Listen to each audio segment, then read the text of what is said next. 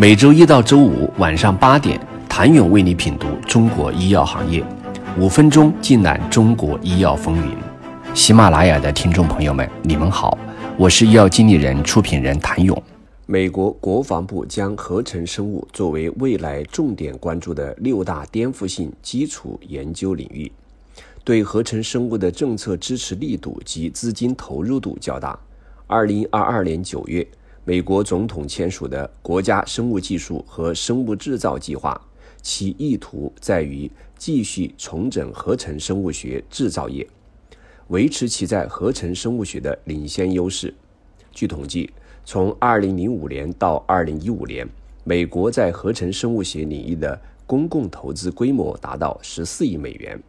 我国“十二五”期间，国家科技部启动了合成生物学研究项目。“十三五”生物技术创新专项规划中，又将合成生物技术列为构建具有国际竞争力的现代产业技术体系和发展引领产业变革的颠覆性技术之一。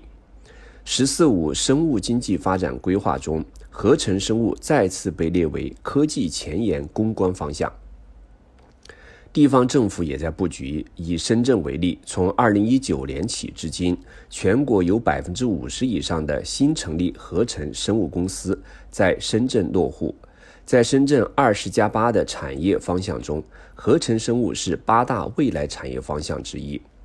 由于起步早，深圳在合成生物领域已构建了基础研究、技术攻关、成果产业化。科技金融和人才支撑的全过程创新生态链模式。据了解，很多国家级的合成生物学重点专项和绿色生物制造重点专项都是在支持合成生物领域的发展。同时，相关法律法规也在逐步健全，有些菌种已经在安全性方面获批，会有越来越多的产品上市。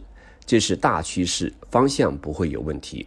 政府的持续支持和法规的完善，会使合成生物学的发展进入快速通道。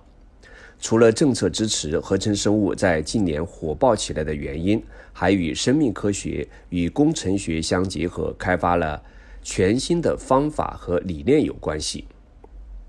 比如，在生产菌株的开发时，引入了工程学理念后，在设计时就考虑了代谢网络的全局。经过构建、测试、学习再设计的循环，研发效率的提升结合研发成本的降低，大大促进了合成生物学的发展。这一领域从学术到商业化落地到了发展临界点。目前，合成生物技术应用在医药、化学、生物材料、生物能源、农业、食品等多个领域，其中对医药领域可探索的空间最为广阔。截至二零二二年十一月十号，全球共有十八家合成生物领域的上市公司，十七家属于医药领域，一家为传统行业。在中国合成生物企业的应用领域中，目前应用合成生物技术的医疗类企业有一百零五家，传统行业和先进制造分别为十二家和一家。在医疗健康细分领域的应用上，目前合成生物学在细胞免疫疗法。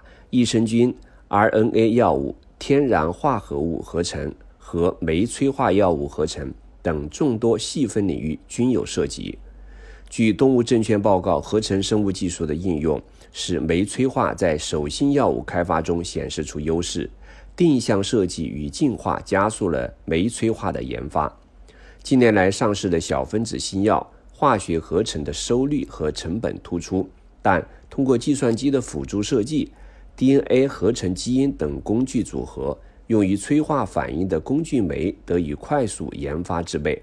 比如，西他列丁的合成方法创新性使用了生物转氨酶反应，对比使用贵金属催化剂的化学反应，不仅转化率大幅提高，反应时间和能耗均大幅缩减。辉瑞新冠口服药物的有效成分之一。奈玛特韦就是拓宽生物转化应用前景的最好例子。名校博士纷纷入场，估值动辄翻倍，被投资人挤破门的合成生物学到底有没有坑？请你明天接着收听。谢谢您的收听。